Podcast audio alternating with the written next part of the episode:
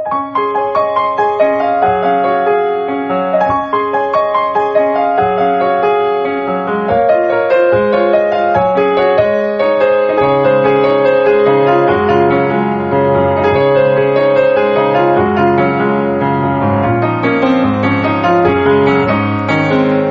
さんこんばんは、ミッチェルです。いかがお過ごしでしょうか？本日は3月の15日木曜日となります。さあ、私はもう本当にね、確定申告というものに、ここまで追われるというのはなかなかない、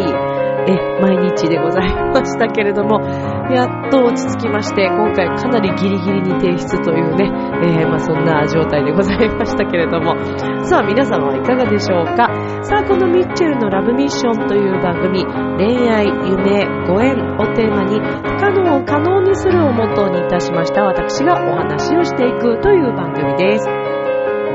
まあ、あの、確定申告はね、まあ、さて置いといて、えー、花粉症もね、ひどい毎日ではございますけれども、今日はですね、まあ、ちょっと声のことについて、えー、何かね、皆さんにこうお伝えできたらいいなと思っております。レッスンの中で感じていること、それからこれからね、より声というもの、そして話すということ、自分の気持ちを伝えるということがすごく大切な、えー世の中になってくるんじゃないのかなというふうに思っているというそんなお話を今日はさせていただきたいと思います。今日も皆さんお付き合いよろしくお願いします。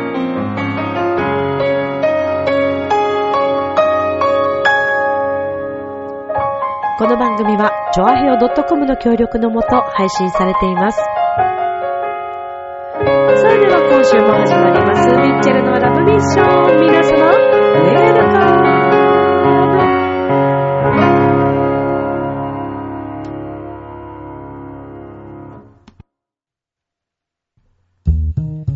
ムねえ、楽しんでる？もしかして諦めたりしてない？ジョアヘオ .com を聞いているそこのあなた、ミッチェルと一緒にラブミッション。改めまして、皆様こんばんは、ミッチェルです。今日はちょっと改めて、はい。いや、なんかね、たまにあるんだよ。あの、このラジオのね、えーフォームっていうか、あのーね、最初のオープニングとエンディングは同じなので、それでいつもこう作ってあるんですけど、なんかね、たまにね、何回か撮るとね、急に音が出てこなくなる時があって、今日はもう頭から全部作り直していて、音源も作り直していって、だからあの、声も、あの、ラードミッションっていうのも入れ直しているんですけど、まあ若干ちょっと鼻声でごめんなさいっていう。いやー、もう花粉もね、皆さんそうだと思うんですけど、私もね、毎日やっぱりこの声の仕事をしているので、ものすごく気をつけているわけですよ。日々。えーマスク絶対着用とかね、えーお家に帰ってきたら吸入器をする。もう朝仕事に行く前も吸入器をするとか、えーそれから、えっ、と、アレルギーとかのね、え薬も飲んだりもしているし、ほんと耳鼻科にも行ってるし、いろいろ、いろいろ、あと、体のメンテナンスも含めて、いろいろやってるんですけれども、ちょっとね、一日ね、油断しちゃった日があって、あの、この間も言ってたそのソープトピアっていうね、その鼻とか唇につけるバームっていうのも、もちろん活用しているんですけど、その日、まあ、いつも外に出て何か、あの、人がいっぱい集まるところでは必ずマスクをしてるんですけども、ちょっとね、その日はね、しなかった、えー、2時間ぐらいがあったわけですよ。でね、それはね、何の瞬間かというとね、実はあの先日、えー、まあまあ、いろいろなご縁があってですね、えー、っとですね、あのーシャネルの、えっ、と、銀座にあるシャネル、銀座一丁目にあるんですけれども、で、あの、そのシャネルのですね、えーまあ、本店になるのかなの、えっ、と、そちらのですね、ホールが、えっ、と、4階になるんでしょうかね、あれはね。そう。で、あの定期的にですね、シャネルさんが行っている、え、まあ、コンサートがあるんですね。えっ、と、ネクサスホールというところで、あの、これ一般開放していて、普段はですね、それこそこの間までは写真展をされていたり、またあの4月とかもまた別の方の写真家さんの写真展をされたり、あのこれは別にあの入場料無料で入ることができるんですけども、で、えー、私もね、ちょっと先、先月だったかな、あの写真展を、あの、気になって見に行きたくて行ったんですよね。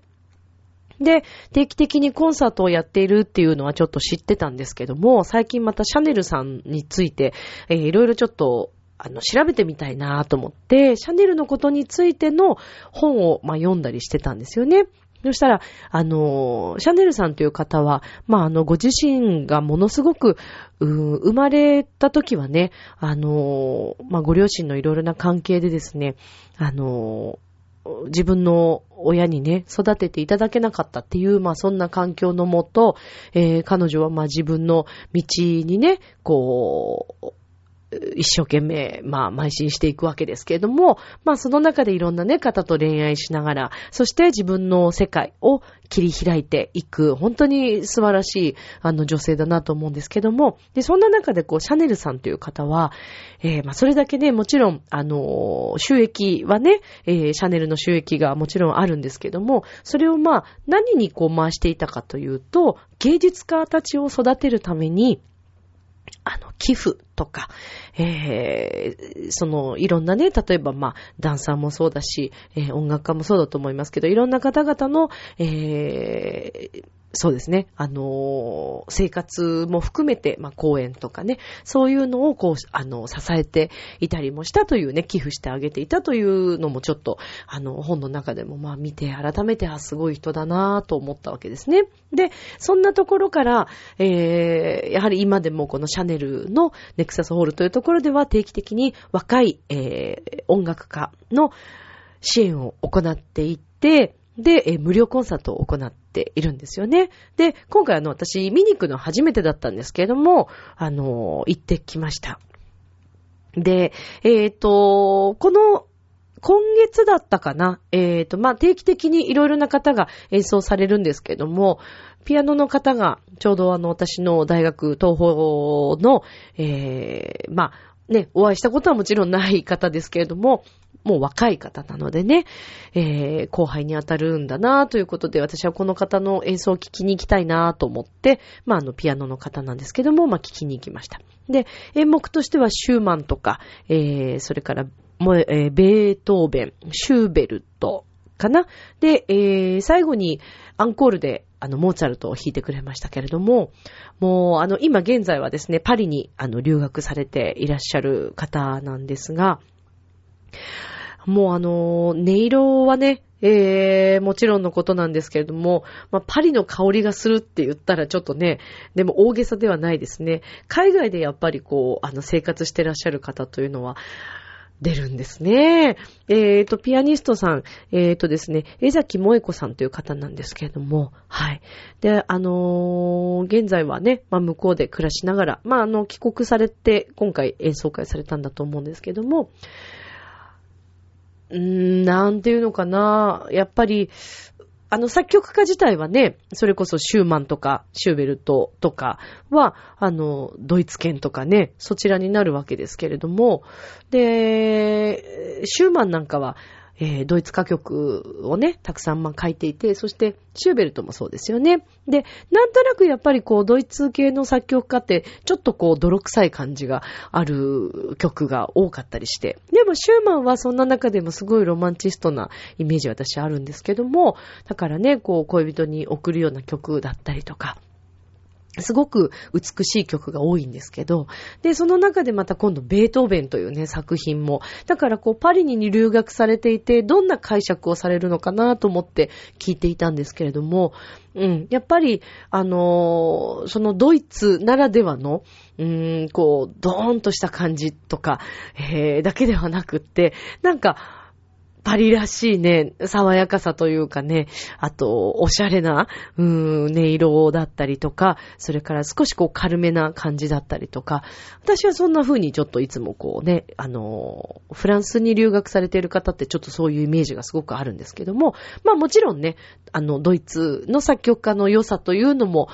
あの、江関さんのね、あの、演奏の中ではもちろん出ていたんですけれども、私の中ではやっぱり、あ、すごくこう、うん、あの、パリらしいなっていうか、まあ、あの、憧れもありますからね、私自身のね。だからそういう風に聞いてしまったのもあるかもしれませんけども、本当にたくさんの方が来ていらっしゃって、ただちょっと演目がですね、割とすごい有名な曲というわけではなかったので、えー、素人さんにとってはちょっと後ろの方からも、えー、休憩時間5分ぐらいあったんですけども、その際にちょっと難しいねっていう声が聞こえてきたりとか、えー、そういうのもありましたけども、それでもね、一人で、あの、一時間ちょっとぐらいかな、を、あのー、江崎さんの世界にね、こう連れてってくれたというのは、私の中でもすごく新しいまた、あの、音楽との出会いでもありましたし、うん、聞いててすごく心地が良かったです。なんか、やっぱりね、あの、音楽評論家のような方とかもいらっしゃってて、えー、皆さん最後にね、ご感想とかいろいろ書いて、私もいろいろ書かせていただいたんですけども、本当に素晴らしい、あの、これからね、さらに活躍される、えー、えー、あの、演奏家さん、ピアニストなんじゃないかなと思うんですね。うん。で、まあ、あの、その、シャネルの、まあ一応ね、コンサートっていうことで、会場がまあシャネルだったので、なんとなく、こう、なんかマスクをするのがですね、ちょっと、ね、これはだから私の勝手な思い違いで、まあ、すればよかったんですけど、で、そこのネクサスホールって決してそんなにすごい広いわけではないので、うーん、すごいそこにこう、たくさんの人がこう来ていて、ぎゅっとこうね、あの、会場の中に、うん、詰まっている感じだったんですよね。で、まあやっぱりこう、咳払いしてる方とか、いろいろいらっしゃったんで、うん、ちょっと大丈夫かなと。あと、場所がね、どうしても照明とかで乾燥してて、私一番前の席にちょっと案内されてしまって、うん、あの、全然近くで見れたのですごく良かったんですけども、そうすると照明が近いので、結構ね、あ、これは乾燥するかもしれないと思ったんですけど、途中でマスクを出すわけにもいかず、で、あ、今日乾燥してるなぁと思いながら、午前中もレッスンして、えー、そのシャネルでのコンサートを聞いて、で、その後にまたレッスンに行って、結構帰り遅くなってしまって、で、それからの、えー、っとね、その前の日、そう、その前の日もね、ちょっとね、いろいろあってね。というのが、あの、学校公演だったんですけど、雨がすごい日で、で、も朝一5時半ぐらいに家を、まあ出るんですけど、キャリーケースを引きずりながら、多分もうその時間にはもう土砂降りで、で、あの、もう朝からね、ずぶ濡れだったんですよね。で、車で移動するんですけど、全く長靴とかももう中も、あの、足もびしょびしょになってしまって、で、現地に着いて自分の持ってきたそのキャリーケースの中の衣装とかももう、もうすごいことになってて、あの、もう湿気がもうすごいんですよね。で、丸一日土砂降りの雨だったので、もう全く乾かずに、なんかあまりこうね、ヒーターのようなものに当たるようなところもなく、多分その辺から、何かが始まっていたんでしょうね。で、それからのちょっと乾燥した場所に行ってしまって、で、二日後にですね、あの、扁桃炎というのになってしまいまして、えー、もうこれ私、あの、だからもともとね、あの、生体とか、えー、すごい使ってるんですけども、まあ自分の体質もあると思うんですが、疲れすぎてしまうとね、どうしても喉に来てしまうタイプなんですね、私ね。で、あの、扁桃炎になってしまって、で、まあ、ちょっと昨日とかも、あの、レッスンができないような状況になってしまったり、でもね、あの、本当に、えー、お世話になっている、あの、治療院の方がですね、遠隔治療というのをしていて、あの、これは蒲田にあるんですけど、宮野治療院というとこなんですけどね、ね、脳髄液というのをね、あの、よくしてくださるんですね。で、その先生は、あの、もうそれがすべて、いろんな体の悪い状況はもうそこがすべてとおっしゃっていて、あの、だから風邪だろうが、えー、それから、うーんと、例えば、むくみやすいとかね、それからホルモンバランスとか、えー、がん治療もそうですし、いろいろなところはもうそこから頭の膨張によっていろんなところにこう障害が出てしまうというふうな考え方、本も出されてますけど、で、あの、私結構こう長く今お世話になっていて、で、昨日はちょっともう移動もできないぐらい辛かったので、遠隔治療を受けて、もうそれでね、あれよあれよという間にね、喉の痛みも治るわ、咳も結構ひどかったんですけども、それも治って、すごいんですよ。遠隔治療って本当にありますよ。わかります。で、あの、やってもらってる時に、あ、治ってきてるっていうのがわかるんです。宮野先生は本当にすごい。あの、ちょっと穴場なのであまり教えたくないぐらい、私は大好きな、うん、あの、すごくね、素晴らしい先生です。蒲田の、えっ、と、京急蒲田の方ですね。宮野治療院って調べていただくと、インターネットで出てくると思いますから。で、宮野先生と私は三平先生という方にお世話になってるんですけどもね、遠隔の場合は宮野先生がもう、あの、ちゃんと遠隔してくださいますから、すごい効くんですけど、まあまあ、そんなこんながありましてね。ちょっとお聞き苦しい点があったら申し訳ないんですけれども。はい。まあまあ、そんな、そんなこんななんですけど、まあ、とにかくコンサートはとっても素晴らしかったですし、あの、音楽でね、こう、あの、いろいろな方、まあ、あの、学校公演もまたそうだったんですけれども、やっぱり音楽の力ってすごいなぁというのを毎日毎日日々感じていて、それは生徒さんからも感じていて、えー、昨年ね、同じ1年前ですよ、あの、体調悪くされた方、倒れてしまった方が、えー、一年間この音楽とともに歌とともに、えー、生活を毎週毎週ね、レッスンしながら送ってこられたら、もうすっかり元気になって、もう今は本当に毎日嘘のように、えー、元気に歌ってらっしゃる方、食欲もね、しっかりありますし、うん、という方とか、えー、あと、やっぱり難聴とかね、耳がちょっと聞こえにくいという方でも、音楽をされることで、毎日これがもう生きがいでね、あの、楽しいっていういうふうにおっしゃって、毎日楽しみに、えー、音楽を聴いて、そして毎週レッスンに通ってくださっている方っていうのが、えー、やっぱりね、生徒さんの中でいらっしゃると、私もすごくやりがいがあるし、嬉しいなと思うんですね。で、あの、今、結構、それこそテレビとかね、えー、でも、カラオケの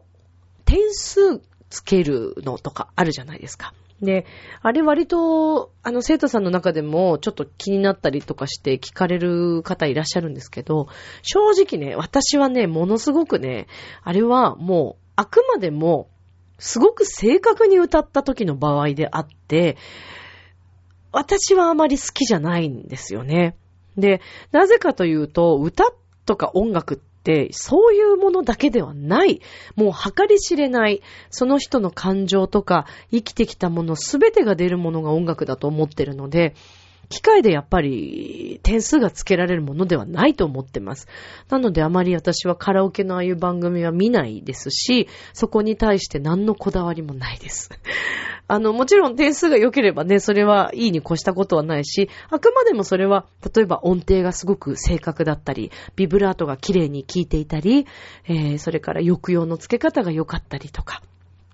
えー、音の長さとかね、えー、そういうのが、あの、基準になってくると思うんですけれども、私はそれ以上に大切なことっていうのは歌にはたくさんあると思っているんですよね。で、まあ今日ね、なんでこの声について、そして、あの、話すとかね、歌うとか、声にするということについてお話ししたいと思ったかというと、まあ最近また改めてこう電車とかに乗っていたり、街を歩いていたりすると、ちょっとしたことでね、すごくイライラしてらっしゃる方とか、えー、それからもう本当に毎日のように、えー、この行き当たる人身事故。この件について皆さんどんな風にね、思われますかね？で、あの、最近本当にその電車内トラブルというのがすごく多いというのは、もう、あの、皆さんよくわかってらっしゃると思うんですね。で、朝なんかもね、殺伐として皆さん疲れて忙しい中、ね、歩いて、あの、仕事に向かって、急がなきゃっていう気持ち、それから、時間に追われる、仕事に追われる、えー、家庭に追われるっていうことはいろいろあると思うんですけれども、で、そんな中でね、今、やっぱりこう、携帯電話と自分とっていう、そういうネット社会との自分っていう形になると、まあ、改めて、あの、携帯を歩きながら歩きスマホしないとか、そんなに携帯見ないっていう方は、おそらくもう分かってらっしゃると思うんですけど、私も携帯は使います。必要だから。あの、仕事にも必要だし、便利にもちろんいろいろ調べられたり、いろんな方と仕事上ね、あの、連絡取るっていう上ではもう今、インターネットとか、えー、携帯、スマホはもう必要不可欠なので、それはもちろん使えます。創作とかの上で音源を中に入れるっていうことも簡単にできるし、そういう便利なところは使うし、たまーにゲームしたいなと思えば、ほとんどしないんだけど、最近ちょっとね、あの、つむつむ、今頃、今頃ですけどね。うん、でもちょっと、つむつむもね、あの、あんまりね、私ね、熱中するとね、すごい課金しそうだからもうやめようと思ってるんだけど。うん、で、まあまあ、そんなんでね、まあ使います。で、正直、あの、スマホをいじりながら、ちょっと歩いてしまうこともあるんですけど、私絶対に下だけ向くってことはもうまずしないんです。もう、なんていうのかな。手、手探りで。で、周りとか見ながら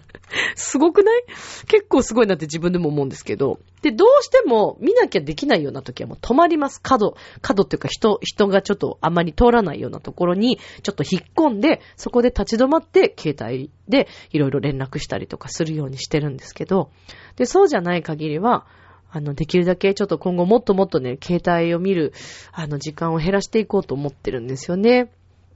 で、それは決して携帯がダメと言っているのではなくって、やっぱり自分と携帯電話だけの世界っていうのは、もう自分だけの世界なので、本当に何も、ね、辛いこともない、自分が見たいものをすぐ見れて、すごい便利なんですよ。ただし、人とのコミュニケーションっていうのは、割とやっぱり大変。大変だと思います。気使うしね。あの、人の、にね、やっぱりこう傷つけないような言葉を使おうとか、相手の顔色見たりとか、ね、しながらお話ししていくと思うので、コミュニケーションというのは正直、めんどくさいって言われてしまえば、まあ、それはゼロではないと思うんですけども、でもね、私思うんです。コミュニケーションからしか生まれないものっていうのがね、たくさんあると思うんです。で、これからもさらにさらにこう機械が発達して、えー、今それこそね、あの AI とかもそうですけど、まあロボットとかね、えー、それからそれこそあの変なホテルっていうのができたぐらい、あの機械とかロボットが対応してくれて、それもすごい面白いと思うんですけど、どこかでやっぱりその人の存在っていうのは、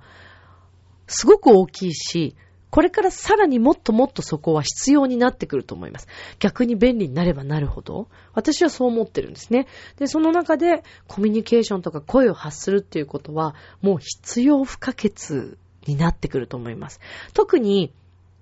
スマホ世代の皆さんはいいんですよ。もうそれがすごい、もう普通に日常的に使える皆さんはいい。だけど、やっぱりね、スマホを使ってない世代の方もたくさんいらっしゃる。で、今からそれを覚えるってことを、あまりね、そんなに得意としない方もいらっしゃいます。で、それは決して悪いことではなくて、現代についてこなきゃって思ったりする方もいると思うんだけど、私はそんなことないと思うのね。なんでかっていうと、だって、人対人で話せるのに、わざわざ携帯使う必要はないと思うの。電話があるし、会って話すこともできるし、むしろそっちの方が心が通じると思うんですよね。で、電車の中でね、本当に一言でいいんですよ。一言。降りるときに、すいません、降ります。とか、ごめんなさい。とか、ありがとうございます。ちょっと。とか、会釈だけでもいい。何かその、うんとかすんとか、言葉。だって、すいませんって言うのなんて、なんてことないですよ。でもね、これがね、ほんと言わないのね。びっくりするぐらい皆さん言わない。声を出さない。で、そこの原因を辿っていくと、それこそね、レッスンに最初来始めた方たちは、最初はね、なかなかこう声のコミュニケーションをあまり取ったことがないとか、苦手、声を出すのが苦手という方も中にはいらっしゃるんです。でも不思議とね、声を出してってレッスンしていくと、普通になってくるんです、それが。声出すのが普通。声出さなくっちゃ気持ちが悪い。っていう風になってくるんですよ。不思議なもんですね。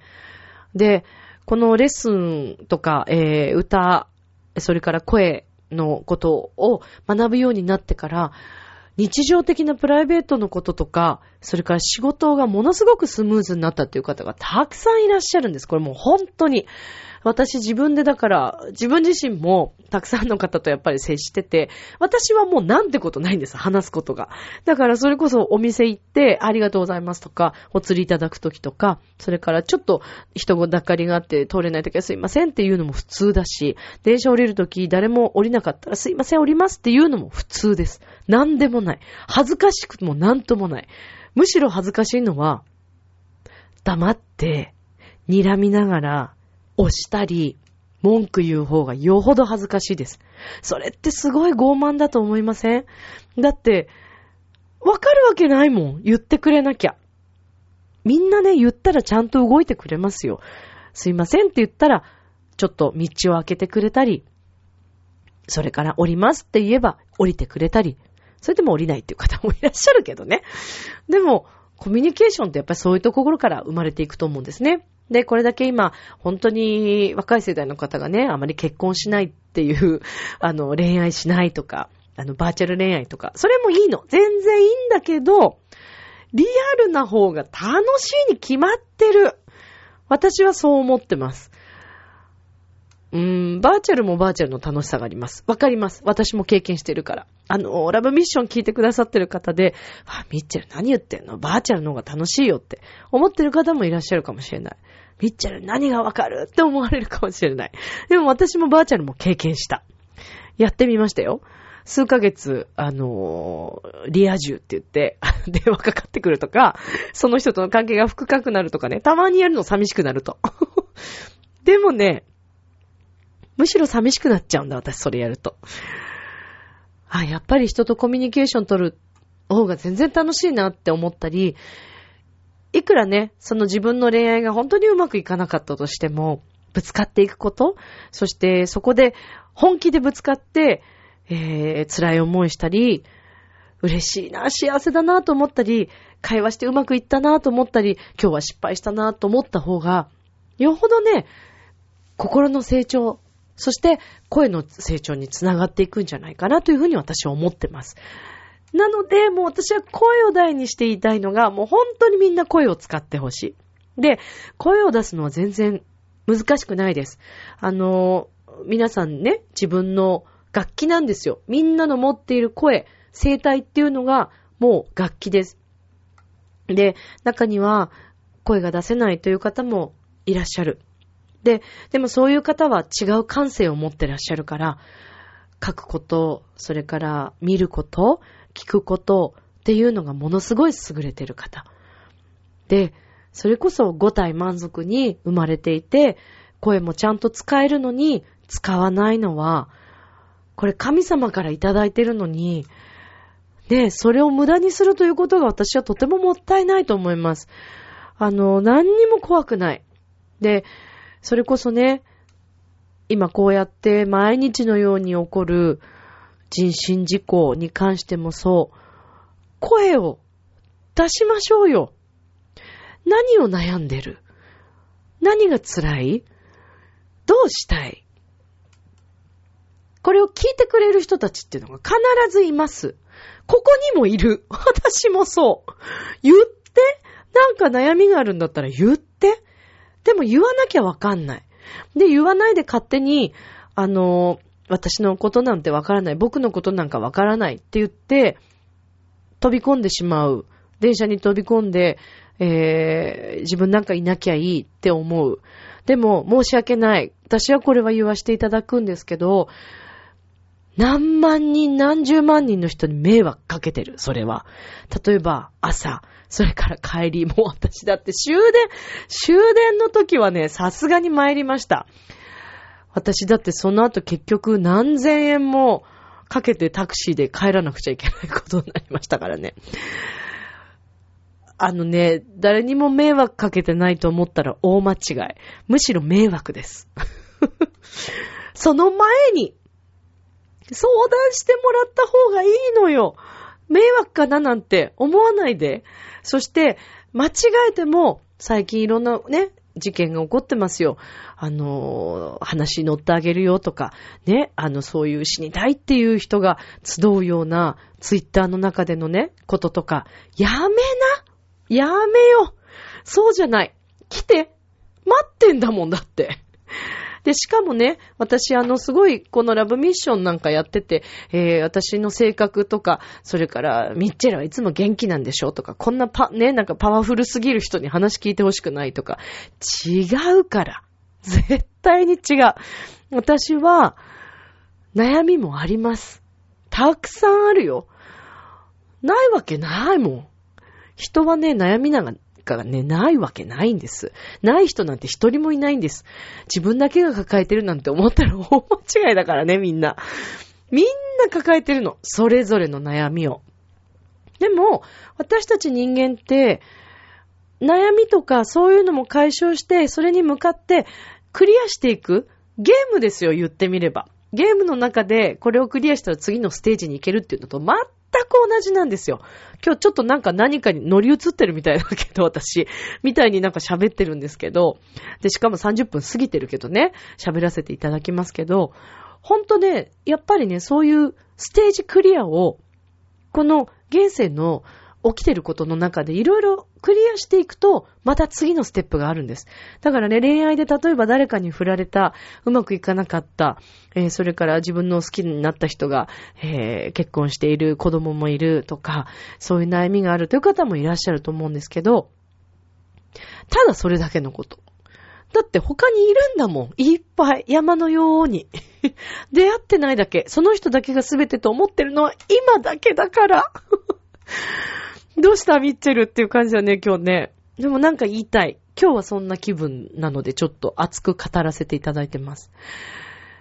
私が経験してるからもう痛いぐらい。いろんなことも。恋愛、仕事。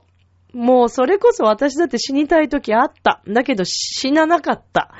死のうとしたこともある。だから自殺したい人の気持ちもよくわかる。それから家庭環境。ね？それも私もいろいろ経験してます。あの、みんなに話すと、私の家庭環境を話すと、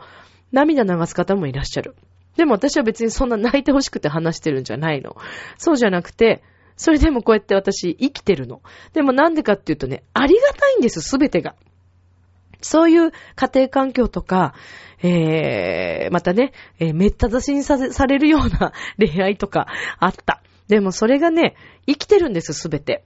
そういうのがなければ私は曲にもならなかったし、それこそラブソングアワードでオーガホールにも行けなかった。これほんとよ。で、それから、うん、結婚式の司会をさせていただくっていうのも、いろんな経緯があって、そうなったし、今、私完全にフリーランスになって、えー、まあ、山の楽器とかにはね、所属してるけれども、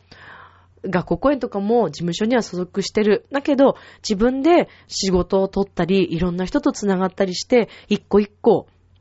毎日、一つ一つを丁寧に、真剣に生きてます。あの、大変なのは、死にたいと思ってるあなただけじゃない。辛いと思ってるあなただけじゃない。黙ってるあなただけじゃないです。だから、ラブミッションをね、聞いてくださってるみんなはね、きっと、まあ、割とね、ラブミッション聞いてる方はね、あのー、そういう悩みがない人も多いかもしれない。私が引き寄せてるから。だけどね、ラブミッション聞いてる皆さんにお伝えしたいの。あの、リスナーさんにお願いしたいの。そういうのでもし悩んでる子とか、そういう人がもし近くにいた場合は、ぜひ、ラブミッションのことを言ってあげてください。私はいつでも待ってますから。待ってます。で、あの、私、ブログ、たまにしかちょっと更新してないんですけど、声のこと、心と体をつなげる声のレッスンということで、えー、アメブロですけども、ブログ書かせていただいてます。で、あの、個人的にメッセージもらっても構いませんし、えー、いろいろなね、ところで、声のこと、声を発していくことの大切さを本当に知ってほしいの。これから特にそうなっていきます。黙ってないで。大丈夫だから。だからぜひ声を発してほしいなと思っています。みんなの素敵な声、それから自分の思い、素敵な思いを聞かせて。素敵じゃなくてもいい。全然ダサくてもいいんです。ぜひ聞かせてほしいなと思います。今日はなんかわからないけど何かが乗り移った感じで私喋ってましたけど、えー、今日聞いてくれたラブミッションのリスナーのみんな、そして、またさらにね、これから増えて、えー、ってくれる、うーミッチェルの仲間に、この思いを伝えたいなと思って、今日はお話をしました。ということで、ね、明日もみんないっぱい声出していこうね。明日もスマイルでラブミッション今日もありがとう